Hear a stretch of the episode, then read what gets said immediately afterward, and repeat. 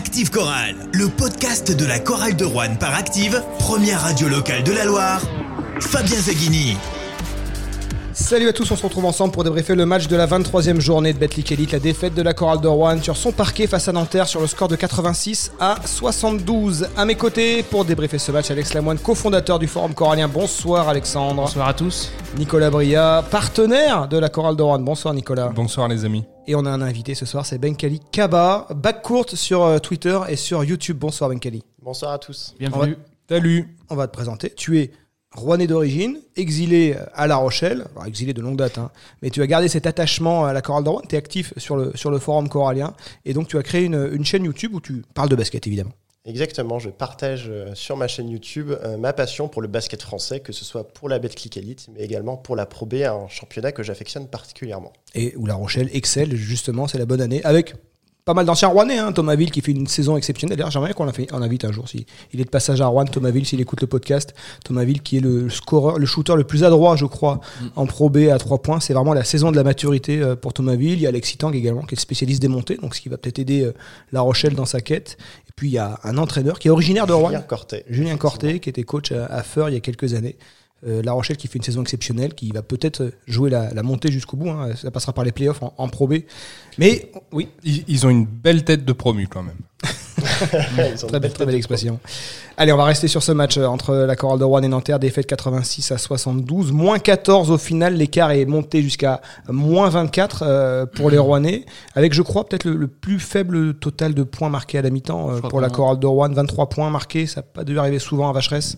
Oui, 23 points et à un moment donné, on est resté pendant 5 minutes sans marquer dans le deuxième quart-temps. Et, On euh, à 12 ouais. points. ouais. Mais on gagne la deuxième mi-temps, on peut Et le la dire. chorale de Rouen gagne. la- Il y a vraiment Et oui, faut- soyons positifs. Oui. On a- a gagné la deuxième mi-temps. Et voilà, il y a vraiment, il n'y a pas à dire qu'il y a eu deux matchs dans ce match, mais on va d'abord par- parler globalement. Euh, C'était impossible, mission impossible pour les Rouennais ce soir, sans DJ Cooper. On rappelle Cyril Langevin qui est absent, on rappelle le, départ de Nuno Mott, donc qui fait plus partie de l'effectif, mais euh, voilà, qui handicape un peu plus la chorale de Rouen. Et puis très vite dans ce match, Jalen Jones touché euh, au pouce. D'ailleurs, on, on est inquiet hein, au club. euh, on va attendre de voir le résultat de la radio pour savoir l'indisponibilité, mais elle risquerait de- d'être de plusieurs semaines et, et de contraindre le club à, à- à recruter encore un, un joueur sur ce poste 4 qui est vraiment maudit. Hein, Jean-Denis Choulet le disait en conférence de presse depuis Maxime Ross. Les, les postes 4 ont défilé à Rouen avec euh, plus ou moins de réussite.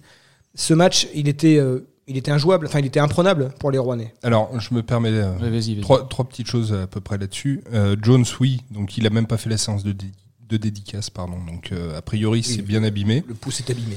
Euh, sur le match, une équipe aussi dense face à une équipe aussi amoindrie, forcément, c'est compliqué. Parce qu'en plus en face, tu as une équipe de Nanterre qui tourne. J'ai parlé un peu avec Pascal Donadieu qui est très très disponible. On a parlé un peu avant la conférence de presse. Lui, il m'a dit on a eu zéro souci d'effectif depuis le début d'année. Évidemment, ça fait toute la différence dans une saison. On a vraiment le négatif presque de la chorale de Rouen. Bé- Bégarine est sorti très vite pour euh, deux fautes. Euh, on l'a presque pas revu du Mm. match, donc euh, ils n'ont pas eu besoin de le faire jouer. Donc ils ont une grosse densité. Et juste sur les postes 4 et la malédiction, euh, peut-être c'est pas que une malédiction. Voilà. On en reparlera, je pense. On en reparlera après. Oui, c'est sûr que ce soir, euh, c'était une première mi-temps euh, un peu difficile parce qu'avec toutes les absences qu'on a eues là.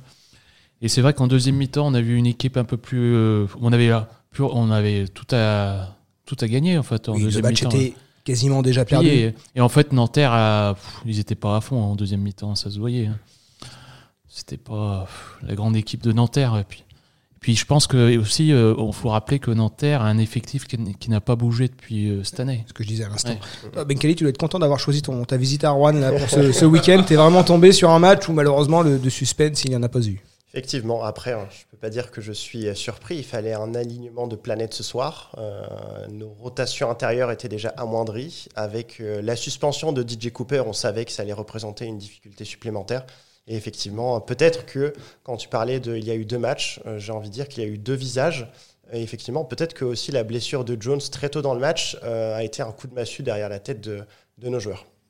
Ouais, alors dans tous les secteurs ce soir, euh, Nanterre euh, a été plus performant. euh, Enfin, c'est une évidence. Enfin, si on reste notamment sur la première mi-temps, mais il y avait cette agressivité. Ils ont mordu dans le ballon. Moi, je pense à un, joueur, Benjamin Sen, qui est vraiment, enfin, un joueur que j'adore, qui a une très belle évolution. C'est vrai qu'il approche les, les 30 ans cette année, mais plusieurs fois il intercepte sur des remises en jeu. Il y a cette domination dans la raquette avec Falfay et Amadi Ndiaye. Quand tu peux te permettre d'avoir un Amadi Ndiaye en rotation sur le poste 5, euh, c'est quand même que, alors que cette équipe annonce pas forcément une énorme masse salariale hein, à Nanterre. Bon, après, je pense qu'ils ont un vrai pouvoir d'attraction euh, au Mm. club de la région parisienne. Et quand tu dis ils n'ont pas une grosse masse salariale, euh, la location de l'appartement à Nanterre, c'est compris dans la masse salariale? Parce qu'à mon avis, ça coûte un peu. hein. Oui, il doit y avoir Mm. des coûts, euh, des coûts autres euh, à Nanterre. C'était trop compliqué ce soir par rapport à, notre, à l'effectif qu'on avait. euh. Mais c'est une belle équipe du championnat. hein. Oui, oui, Honnêtement, autant on sait, euh, et on l'a connu à Rouen, il y a des équipes qui sont très montées avec un certain nombre d'Américains, euh, etc. Mais là, enfin, je- moi, je suis très impressionné par la densité de cette équipe. À chaque fois que je la vois jouer, ça arrive pas très souvent, je l'avoue, mais je suis toujours surpris de voir qu'ils arrivent à sortir du banc, à quel moment. Je trouve qu'elle est très bien coachée aussi, cette équipe, et Mm. chapeau à eux. Bah, Ce qui est positif, c'est qu'on a vu une deuxième mi-temps où les joueurs sont un peu, un peu plus battus qu'en première mi-temps. Et c'est vrai que j'ai vu des spectateurs partir à la, à la mi-temps qui étaient vraiment déçus. C'est dommage parce qu'ils ont raté. on va en parler de la deuxième Mm. mi-temps où la Chorale a montré un meilleur visage. Restons quand même sur cette première mi-temps qui décide du sort du match. Ah bah Euh, oui, la blessure de Jones, ça, ça a tout Il y a, coupé. il y a la blessure de, de Jalen Jones. Il y a un Yanis Morin qui est tombé ben voilà, face à une raquette euh, très costaud. Yanis Morin qui a été moins en réussite. Il Bah, il termine, à, il termine à 9 Ouais. points, euh, À la 7 mi-temps. rebonds, 4 sur 10 au tir. Oui. À la mi-temps, il était à zéro. À la mi-temps, zéro point. ouais. Ouais, ouais, ouais. Il était vraiment pris dans la nasse là, par ce duo Ah, euh, ouais. Falfai euh, Ndiaye. Je, je, je me permets, il- il- le pauvre, enfin, il a commencé, euh, je crois qu'il est sorti, il restait 4 minutes 30 à jouer, quelque chose comme ça. Il a Ah oui, commencé- et puis, 15 ouais. minutes 30, alors qu'en face, ils ont tourné 3 ou 4 fois. euh, Quand il n'y a plus de Il a pas été aidé. euh, Ouais, c'est les, les difficultés du moment. Un joueur qui te porte, mine de rien, Yanis Morin, depuis des semaines. En plus, il, a, il était ce soir euh, orphelin de DJ Cooper, qui d'ordinaire arrive à le trouver dans les, dans les bonnes dispositions. Voilà, il y avait une accumulation euh, de difficultés qui fait que Nanterre, ce soir, c'était vraiment pas, pas le bon client à prendre. Et j'ai envie de dire, presque tant mieux que ce soit contre une équipe du top 5. Oui. Parce que ça aurait été dommage d'être amoindri comme ça dans un match qui compte double, comme face à Blois ou face à Gravelines. Exactement, oui. Et effectivement, euh, tu disais que Morin était orphelin de DJ Cooper, ça s'est vraiment euh, montré et ça a été mis en lumière effectivement ce soir. On, on attendait peut-être une, belle relation Antoine Dio-Morin, malheureusement qui n'a pas pu euh, être... euh, Puis on sent que Nanterre a, a essayé un peu de couper euh, Yanis Morin du reste de l'équipe. Je pense qu'il était Exactement. ciblé comme le Ah bah danger numéro un. Cela dit, en début de match, il a eu des balles. Euh, ça c'est pas rentré. On a eu des passages, on, on je sais plus, je crois, on met 6-8 points en début de match. Et puis après, on- ou 12, on est dans le dur et on, on rate, je sais pas, 5 à 8 euh, offensives consécutives. Et là, Morin en rate quelques-unes. C'est con parce que c'est des tirs qui étaient prenables pour lui. Et si, d'ailleurs, il les a pris. Et s'il les rentre, on n'a pas tout à fait la même analyse. Bon, ça, se joue à pas grand-chose. Ça, tu ajoutes à ça une maladresse sur le shoot euh, extérieur, hormis euh, Jordan Tucker, on va en parler, hein, qui a fait vraiment Mm. un, un excellent match. Mais tu as cette maladresse à longue distance. Antoine Dio qui est à 0 sur 4. Je crois que Landin Chou il nous a dit avant le match, la, la veille du match, Antoine Dio, il fait 96 sur 100 à 3 points. Ah. Apparemment, ils ont fait une longue séance de, de, de shoot. Et là, Ah, ce, ce soir, soir, malheureusement, euh, il était en, en déveine. En plus, On- il était peut- pénalisé par les fautes. En on plus. peut prendre une seconde sur Antonio parce que je suis vraiment désolé pour sa ligne de stats. Parce que je ne sais pas si vous avez vu sur le début du match, on a l'impression de voir un, un moniteur de colo. Il passe sa vie à placer tout le monde, à rappeler ce que veut dire le système, à envoyer l'un à droite, l'autre à gauche. Euh, C'est chaud quand même de se concentrer sur un match, sur sa performance à soi, quand on a tout ça à faire. Il a perdu un peu d'énergie Ah, je- euh, sur, euh, sur, sur le reste. Je pense, mais Ouais, c'est dommage parce qu'il loupe ses- des shoots euh, tout seul à trois points. Il délivre Ouais. quand même 6 passes décisives. Il en a- Il en a donné des belles, Mm. notamment à, à Kellan Grady. Mm. Euh, Antoine Dio, en plus, face à, face à euh, Justin Bibbins. Pareil, c'est pas le joueur idéal pour le mettre en valeur, euh, Antoine Dio. Non, c'est sûr. Et puis effectivement, sans- en l'absence de DJ Cooper, on s'attendait à un Antoine Dio euh, magistral. C'était vraiment pour lui le match parfait pour, euh, pour effectivement euh, être, être très bon ce soir. Et malheureusement, il ne joue que 22 minutes. La faute, euh, Aux bah, la fautes. faute aux fautes, Ouais. justement. Et Mmh. ça, c'est Il c'est sort très à 5 fautes, problématique. très très frustré. Euh, bon, mais, voilà. mais je suis moi, alors moi je suis content de le voir frustré comme ça, de le, le voir sortir un peu ce match-là, parce que il y, a la notion de ton apport statistique et puis la notion de ton apport dans le groupe. On a dit en début de saison qu'on trouvait Dio, c'était p- peut-être pas le leader qu'on espérait, qu'on annonçait le jour un peu euh, euh, expériment, enfin supra expérimenté. Et ben ce soir, moi j'ai senti que il prenait, ce- leader. ouais, il prenait ce rôle-là et ça c'est, voilà, ça fait partie des petites choses positives pour la suite. Alors, basculons sur la deuxième mi-temps. On va écouter, euh, d'ailleurs, euh, ah, pour parler de cette deuxième mi-temps, on va écouter Alexandre Bouzidi en conférence de presse. Nanterre fait, un gros début de match. Du coup, on, coule d'entrée. Après, quand on, on savait plus trop, on savait plus trop comment, aborder, comment jouer, et, on n'a pas su relever, la tête. C'est au retour de la mi-temps, on, s'est tous remis la tête à l'endroit. Et, et là, on s'est dit, bah, on y va. On arrête de réfléchir, on arrête de, penser aux absents, de, penser à tout ça, et voilà, on joue. Ouais, bah, franchement, je pense que tout le monde s'en doute un peu. C'était même pas. Je, crois qu'il a même pas parlé basket. Il a même pas parlé basket. Il a juste dit d'être fier. qu'on on peut pas jouer comme ça. On peut pas se faire marcher dessus comme ça. Euh, pour nous d'abord, pour les fans qui sont venus, parce qu'il y avait- du monde aujourd'hui. Et, se faire marcher dessus comme ça, c'est pas, pas possible. Donc c'était plus une question de, fierté et, et de valeur en vrai. Donc là, il fait référence au discours d'Anthony Choulet à la mi-temps avec son groupe. Il a plus parlé donc de, de, de, de valeur, de- de- d'exemplarité que de, que de basket. Bon, cette deuxième mi-temps, euh, malgré tout, elle nous laisse sur une note positive. Euh, le public euh, s'est enflammé sur cette deuxième mi-temps, même si on a, on a vite compris que ça allait être compliqué de, de, de réduire l'écart. La chorale est revenue jusqu'à moins 12. Ouais, il me 12, un semble, dans, comme ça, dans ouais. le quatrième quart-temps. On a même cru à un moment que c'était possible. Bon, après, à chaque fois, il y avait un petit panier nantérien pour euh, te rappeler à la réalité. Euh, est-ce que la chorale fait une bonne deuxième mi-temps parce que l'adversaire euh, baisse en intensité ou est-ce parce que euh, est-ce qu'elle est aussi récompensée ben, de, de ce changement d'attitude? Toujours difficile à analyser. Moi, je dirais ce les genre de deux, oui. Ouais, les deux, oui. Non. Objectivement, ça pouvait difficilement être pire que euh, ce que Rouen a produit en première mi-temps. Il y avait euh, clairement un déficit d'engagement et de, et de volonté. Et ce qui est positif, par contre, c'est que euh, l'élan et l'impulsion apportés en deuxième mi-temps est surtout dû en fait aux jeunes joueurs. Alexandre Bouzidi en tête, on l'a entendu, effectivement, il y avait un, un sentiment de fierté qu'il fallait, qu'il fallait, regagner et, et effectivement une, une bien meilleure deuxième mi-temps dans les attitudes. Ah, ce qui- Allez-y, allez-y. Pardon, vas-y, vas-y. Non, il y a pas, il y a aussi euh, d'autres joueurs, euh, des jeunes qui ont joué, bien joué comme Théo euh, et puis le petit, euh, comment il s'appelle? Samuel Mariscal. Voilà. Premier Ouais. match chez les pros, lui qui avait, je crois même pas qu'il ait fait du banc pro. Je l'avais jamais euh, vu. auparavant, euh, joueur de l'équipe Espoir. D'ailleurs, les Espoirs ont gagné tout à l'heure face à Nanterre. Euh, il a pris la place dans le groupe de Mathis Courbon qui, qui Mhm. était, qui était indisponible euh, pour cette rencontre. Il a eu 9 minutes. D'ailleurs, 9 minutes. Hein, euh, Ah oui, oui, c'est rare qu'un jeune, premier rentré en pro, généralement, tu joues euh, les, 20, les 30 dernières secondes. Lui, il a eu 9 minutes, ce qui veut dire qu'il a, il est rentré dans le troisième, il est resté sur le parquet au début du quatrième, il a gagné 6 minutes. Il a pas mis de points, mais il a pas pris de, de shoot. Par contre, il s'est battu avec Ah, cette battu interception, défense, ouais, ouais. ces deux rebonds. Il a vraiment symbolisé cette révolte. Il a vraiment été euh, en mode euh, underdog sur ce troisième quart-temps. Et, euh, et on peut parler également de Théo Pierre Justin, hein, qui fait un, un bon passage. Alors pareil, il n'a pas été forcément en, en adresse tout le temps, mais 6 points, 4 rebonds. Euh, Théo Pierre Justin aussi a, a apporté des bonnes minutes.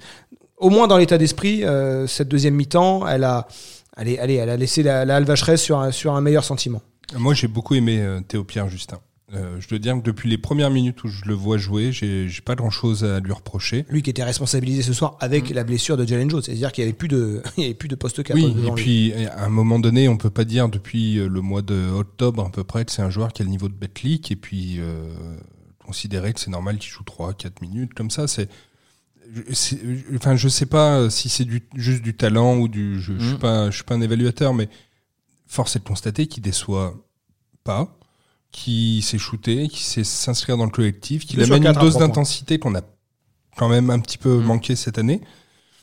Euh, c'est peut-être même dommage qu'on ait fait passer tant de monde devant lui. euh, si cette ce saison. match, si ce match doit avoir une utilité, c'est aussi d'avoir permis à ces joueurs d'avoir du temps de jeu, euh, du temps de jeu long. Alors évidemment par la force des choses, par les absences, mais un, un Alexandre Bouzy 17 minutes, un Théo Pierre Justin euh, plus de 26 minutes. Bon, bah, le jeune Mariscal, il a pris ses 9 minutes en pro.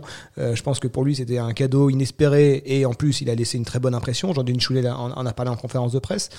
C'est aussi euh, une, autre chose surprenante, c'est que sur un match comme ça où finalement t'as peut-être fait ta plus mauvaise mi-temps, pas- voilà, par les circonstances, mais de, de la saison. Et c'est un match référence pour Alexandre Bouzidi, 13 points, 8 passes décisives. C'est un match référence pour Jordan Tucker. Il va falloir qu'on en parle également de Jordan Tucker.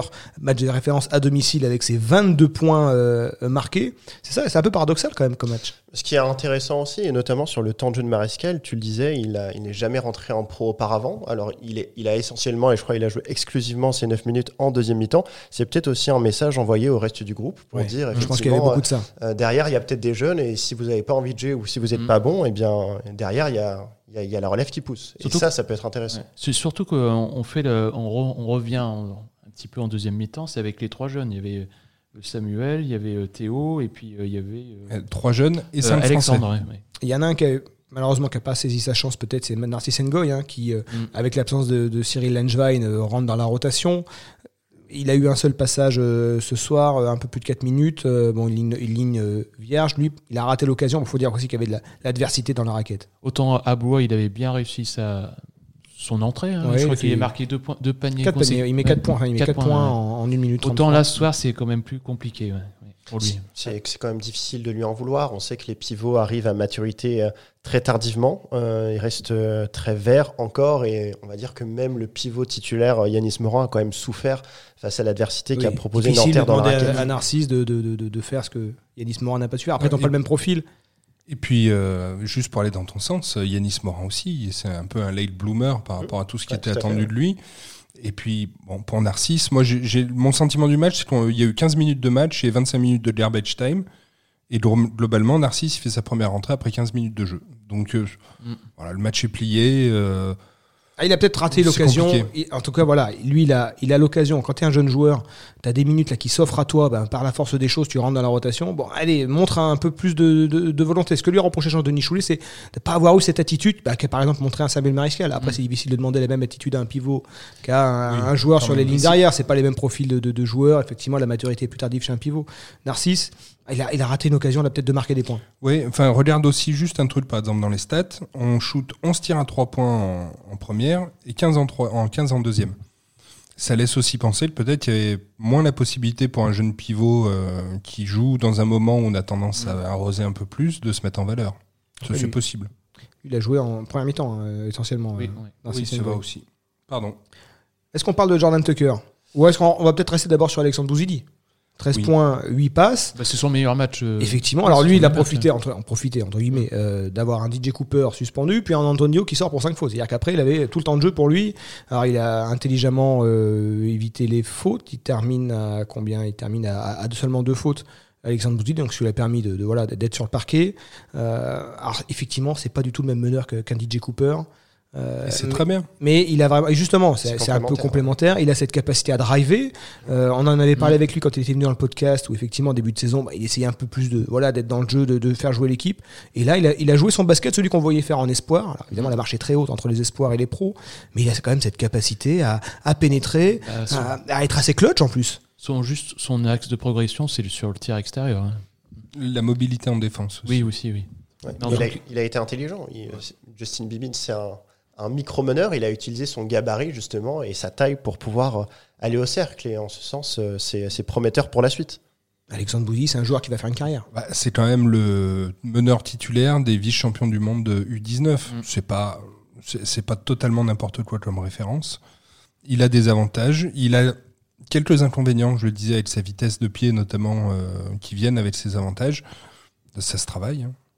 Est-ce que euh, l'utilisation de Bouzidi, ça va être quoi sur le reste de la saison? Sachant que il y a Antoine Dio qui est venu pour euh, voilà, tourner en rotation sur le poste 1 et poste 2. On sait que DJ Cooper prend 30 minutes, donc effectivement, Il reste le, plus grand le deal en début de saison, et ce qu'avait bien expliqué Jean-Denis Choulet à, à- à Alexandre Bouzidi, c'est voilà, les minutes, il va falloir aller les gagner. Est-ce que là, il, il va peut-être les gagner, sachant qu'Antoine Dio va peut-être peut glisser davantage sur le poste 2 où Kellen Grady est moins rayonnant qu'il l'a été euh, en début de saison. C'est que la deuxième moitié de Mm. saison est compliquée pour, pour Kellen Grady, même si ce soir il donne 12 points. On l'a peut-être un peu vu sortir la, la tête du saut. Euh, Oui, mais il a Kellen pas- Grady, pas complètement. Non. il a pas encore marqué à 3 points. Ouais, il y a toujours ce blocage sur, sur le, sur le shoot extérieur. mais disons que par rapport à Limoges, il a rentré ses lay-ups en contre-attaque. C'est Oui. c'est une amélioration, mais euh, on partait de loin. Et après, il y a encore ce shoot en début de match où il me semble que c'est lui qui est tout seul, euh, mais Ouais. vraiment tout seul. Ouais, à- quand à- tu le vois rater celui-là, tu dis, bah, Non, mais malheureusement, puis, ça va pas le mettre dans les bonnes dispositions. Au-delà de, son, de la question du talent, des choses comme ça, le problème, c'est que c'est quand même un des plus hauts salariés de la chorale. Il, a un- il touche quand même un salaire très important. Euh, euh, Basket 12 000 Europe, euros. voilà, on parlait de Ouais. 120 000 euros par an. Mm. Euh, vous regarderez les autres listes de salaires pour bien vous rendre compte, mais c'est quand même important. Et, C'est notre shooter. ça et rendu, être- ça rendu là, notre c'est shooter, quoi. c'est- c'est compliqué. Alors finalement, notre shooter, c'est pas lui. shooter, finalement. c'est Notre Tucker. shooter, c'est Tucker. Ouais. Jordan Tucker, qui, je trouve, moi, a, a évolué ces dernières semaines. Euh, on l'avait, on, en avait parlé évidemment après le match de, de Saint-Quentin avec ce coup de pied dans la bouteille malheureux qui évalue un peu les sifflets de, de Vacheresse quand il a été remis dans le, sur, le, sur le Money Time pour essayer d'a- d'apporter son adresse à longue distance. Alors, il est évident que Jordan Tucker, dans cette équipe rouennaise qui fait partie quand même des, des moins bons élèves hein, sur le shoot extérieur en, en Elite, fait partie, euh, bah, voilà, c'est la menace numéro une sur le shoot extérieur. Il fait encore un 4 sur 8 ce soir à, à 3 points. Et mais il n'y a pas eu que ça ce soir. Il a Jordan fait 6 Tucker, fautes provoquées. il a provoqué énormément de fautes. Alors, il a aussi pris des fautes, ce qui veut dire qu'il a défendu plus que d'habitude. Donc, Et on a l'impression qu'il a corrigé un petit peu euh, ce qu'on lui reprochait. Et puis surtout, il y avait un Jordan Tucker à l'extérieur, un Jordan Tucker à domicile. Euh, moins bon à domicile qu'à l'extérieur. Ça, c'était une évidence euh, sur le début de la saison. Et Ce soir, on a, c'est son match référence à Rouen. Comme dirait Jean-Yves, pourvu que ça dure. Et pourvu que ça se traduise par des victoires aussi, surtout. Oui, alors c'est vrai ouais. que. Et c'est là où je vais aller dans ton sens parce que je, je crois qu'on pense un peu la même chose. C'est que Tucker jusqu'à présent, il a toujours brillé, notamment dans son adresse et tout. Il- il- je trouve qu'il a des stats très biaisés parce qu'il était quand même un spécialiste de mettre deux trois shoots en fin de match une fois que le match était plié. Et là, vu la physionomie du match, euh, ben on- c'est positif. C'était le plus combatif, notamment en première mi-temps, où la chorale était en difficulté. Ah bah il y avait oui. un joueur qui sortait la tête de l'eau, c'était lui. Ah, mais Il y a que lui qui marquait. Bah voilà. Globalement, c'est positif, mais euh, je tirerai pas de grandes leçons euh, du match de ce soir. Vu les circonstances, on va. Ouais, mais le fait qu'il soit performant en première mi-temps, au moment où le match se joue, au moment où son équipe est en difficulté, est-ce que il y a aussi ce, ce shoot exceptionnel, évidemment, qui, euh, qui a fait parler de lui comme jamais Enfin, moi, je sais que le lendemain, l'équipe nous appelait pour, pour, pour interviewer euh, Jordan Tucker. Bon, c'est assez rare que ça se produise, hein, que l'équipe appelle pour avoir un joueur. Bon, il y avait eu l'histoire du blackface. Sinon, pour du, pour du basket, même si ce shoot avait Maria, c'est dur de dire que c'est du, du talent. c'est- Il y a beaucoup de réussite, évidemment. C'est bien si c'est un déclic. Mais je veux dire, après, dans l'absolu, on peut pas dire il sort un énorme match euh, à cette occasion-là parce qu'il il finit à 9 points. Ouais. dont ça, ça fait léger. Mais, Mais mais, ça- ça souhaitons, que ce, voilà, souhaitons que ce soit ça. Moi, j'ai j'ai eu le sentiment de ces interviews, de tout ça. Comment dire? Et peut-être il lui fallait une réussite comme ça pour se dire bah, j'ai ma place ici. Et Et il lui manquait ce déclic voilà. à domicile. Alors là, c'est un match qui va lui faire beaucoup de bien. C'est dommage que ça, ça enchaîne pas trop vite là, avec la, la- la- la coupure. Mais c'est le Jordan Tucker qu'on attendait cette saison. Exactement. Le successeur de Ronald March. Alors, il faut qu'il comprenne autre style. qu'on ne peut pas être dépendant dans Jordan Tucker, lui-même dépendant de son adresse. Il faut qu'il soit capable, dans des jours sans, au niveau de son tir à trois points, d'apporter d'autres choses, des fautes provoquées, peut-être de driver un peu plus. Parce qu'au final, l'année dernière, on avait Kyle Foster dans le rôle du, euh, du sniper, Ronald March qui était très agressif. On sait que Kellen Grady, c'est plus difficile en ce moment. C'est euh, pas forcément notre shooter attendu. Euh, il joue assez peu au final, ballon en main. Hein. Kellen Grady, il provoque assez peu de fautes. Donc euh, faut que Tucker nous amène aussi des choses différentes. Allez, on va écouter Jean-Denis Choulet à- après ce match. Ce qui m'a plu, c'est qu'on gagne le troisième carton et le quatrième carton, avec une équipe décimée, avec Jones out pour euh, a, a priori au moins huit semaines. Donc euh, si opération, euh, de toute façon on est obligé de prendre un remplaçant quoi qu'il arrive. Apparemment c'est une euh, certainement. Alors on- ils ont même pas, ils pensaient qu'il n'y a pas de fracture, mais on sait même pas. Donc ils sont en train de voir pour analyser la radio parce qu'ils l'avaient pas fait. Donc ils pensent de toute façon que l'examen clinique c'est une rupture du fléchisseur du pouce. Donc euh, si c'est euh, une rupture importante, c'est opération, et donc là, c'est 8 semaines minimum. Si c'est euh, moins important, c'est 6 semaines d'attel, et puis après, il faut voir. Mais enfin, bon, c'est pas quelque chose de- d'extrêmement positif, surtout que, évidemment, c'est la main droite, donc la main du shoot, donc la main du dribble, donc la main de tout. Donc euh, voilà, c'est arrivé au bout de 3 minutes, et il a voulu réessayer quand même, mais il pouvait pas shooter, il pouvait pas faire une passe. Mais ça s'est vu, sur un shoot, il a un mètre du cercle, donc... euh, Mais C'est aussi la main des dédicaces. c'est la main des dédicaces. Alors, juste une question règlement. euh, Mm. Pourquoi est-ce qu'il il fait ces deux lancers s'il est blessé? On, Je veux dire, on, a- on a- Est-ce on que- avait le droit de le sortir, non? C'est le joueur qui Est-ce voulait. et voilà, je pense que c'est ça. Je pense qu'il a dit non, c'est Ouais, bon, je vais le faire. Sais, C'est D'accord. toujours euh, les joueurs. Les Non, je me demandais si on était hein. obligé de. Donc du coup, on va utiliser notre 15e contrat.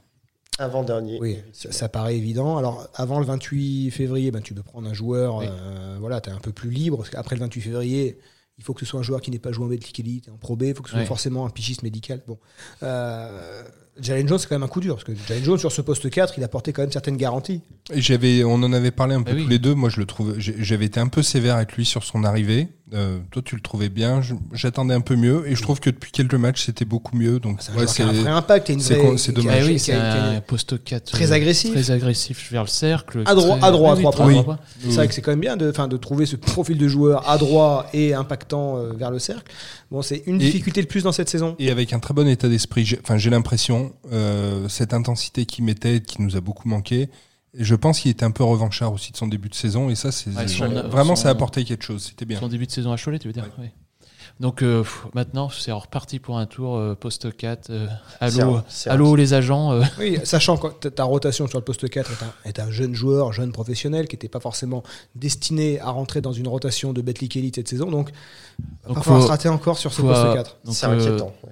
C'est- inquiétant Donc, euh, aussi du fait du calendrier qui nous attend. On va avoir des échéances euh, très cruciales. La, seule, la, seule, la, la seule bonne nouvelle dans, dans- dans ce malheur, c'est que ton prochain match officiel, c'est le 2 mars. Donc, ça te laisse. Ça laisse un peu de 15 temps. jours pour. euh, Voilà, là, tu as une semaine off euh, pour l'équipe. Donc, ça te laisse le temps de, de- de trouver le bon joueur, le bon profil. Enfin, À Strasbourg, qui en plus, oui. Et en plus, pas Prenable, forcément dans notre championnat, mais effectivement, le match d'après, c'est face au Portel, et celui-là, il va pas falloir se rater. Donc a priori, Jones c'est terminé quoi. Saison terminée. Attention, on va Ouais. attendre la- le Oui. verdict de, de la radio. Euh, on n'est pas à l'abri de- d'une bonne nouvelle. Et Jo- Jones, il avait signé quand? Et Avant, octobre- avant ou après Oui, donc le- largement avant le match de, Nantes, de ouais. repoussé. Donc il n'était pas forcément dans le. Il faisait pas vraiment partie des sujets de la conciliation ou pas. Ouais, non, non. Ok. Ouais, donc euh, Jean-Denis va passer sa nuit. euh, Ouais, Au téléphone. Peut-être les prochaines pour, euh, pour essayer de trouver la, la perle rare. Donc là, on va s'en remettre au talent de recruteur de Jean-Denis Choulet, qui bon, a un peu eu de mal hein, sur, ce, sur ce poste 4 euh, cette saison. Bon, là, c'est voilà, là ça va, être- ça va être un des éléments dans, dans Mais- la, dans la lutte pour le maintien. Mais qui sait, peut-être il va retrouver la perle rare, la perle rare qui va nous. euh, un gros joueur Oui. poste 4 qui va peut-être. Est-ce que euh, le club peut casser sa tirelire Alors, on a un partenaire avec nous. Est-ce que tu vas faire une petite rallonge de chèque là pour Oh, euh, donc faut oublier euh, la recrue Steve Ouyufat qu'on parlait la semaine dernière quoi. Ouais, Est-ce que Steve Oyoufat est le bon joueur pour remplacer? Je pense pas qu'il il était- pas. je pense poste- il n'était pas destiné à 4, être le euh, remplaçant de Jalen. Jones. Là, on Non, parle de remplacer un, bon américain. complément, mais Après, Jalen Jones est un américain. Tu, tu peux Oui, prendre un américain. oui. Tu peux remplacer par un américain. Mais c'est sûr, le bon. faut pas se chouper. Ouais, après, ça dépend. euh, Langevin, il est blessé combien de temps aussi? Parce en que il peut-être à- il faut, faut se poser la question d'un joueur un peu polyvalent. euh, je crois qu'il y a un joueur qui a quitté euh, les Mets il n'y a pas longtemps. Alan Mitch. Bon, je vais être dans une- Ah, euh, va il a- Laissez-moi rêver quand même. falloir Il retourne chez lui à Ljubljana, donc euh. Mitch, malheureusement, ce, ne sera pas possible. dommage. Bon, messieurs, on se donne rendez-vous euh, maintenant le 2 mars.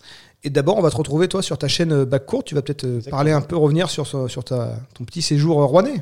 Exactement, et si je peux avoir l'opportunité de- d'interviewer deux anciens Rouennais qui évoluent du côté de La Rochelle, eh bien, ce sera avec plaisir que j'inviterai les Coralliens et les Rouennais à, à écouter tout ça. Ouais, on, on s'intéresse. Hein. Thomas Ville, il y a une espèce de filiation. Euh, Il a été formé à la chorale de Rouen. C'est pas souvent qu'il y a des joueurs formés au club comme ça, qui en plus jouent plusieurs années au club. Donc c'est vrai que tous les Rouennais ont un regard, un œil sur ce que fait Thomas Ville. Et tout le monde est très satisfait de le voir cette saison en réussite. Alors, moi, j'ai même le souvenir, si tu veux, d'un après-match au Scarabée, contre l'Alba- après le match contre l'Alba Berlin. Ça commence à remonter, parce que ça doit être 2010. D'un officiel du club, je suis désolé, je me souviens plus qui, qui avait dit que c'était une très grande fierté pour lui d'être allé chercher Thomas Ville, le, le fils, de de Jean-Pierre. le fils de Jean-Pierre. Et voilà, le voir euh, réussir comme ça, ça, tu vois, c'est des échos qui résonnent. Et puis c'est jamais évident de réussir loin, parce que lui, il est resté entre guillemets longtemps à, à Rouen, son club formateur, son cocon? Après, il est parti à Vichy. Là, il était sans club. Il a fait la préparation avec la chorale de Rouen. Il était sans club. Il rebondit. C'est devenu un podcast spécial Thomas Ville. hein. Ouais. il, est- il- il a rebondi. Enfin, ce joueur, je vais pas dire qu'il a de la chance, mais la chorale descend en Pro B, ça lui ouvre l'opportunité plus facilement d'entrer dans le roster pro que euh, si la chorale était restée en Pro A à l'époque en 2014. Il a profité de deux trois blessures pour pouvoir s'aguerrir. Il a gagné sa place. Après, il a gagné euh, intelligemment parce qu'il s'est consacré au jeu défensif. La saison où on monte, euh, il est backup un peu de David et, Jetson. et la saison, Il et bon. Hein. il gagne des matchs, il fait des très bonnes, il est souvent très bon dans le money time. Il a aussi été avec euh, avec Vichy. Malheureusement, il y a un petit couac avec, avec son agent. Il rate le contrat euh, l'été dernier. Et là, il rebondit. Ou chez le leader à La Rochelle en plus, très belle ville, non à cause Euh, d'une blessure de Lucas Ergot. Exactement, ancien joueur de Saint-Chamond.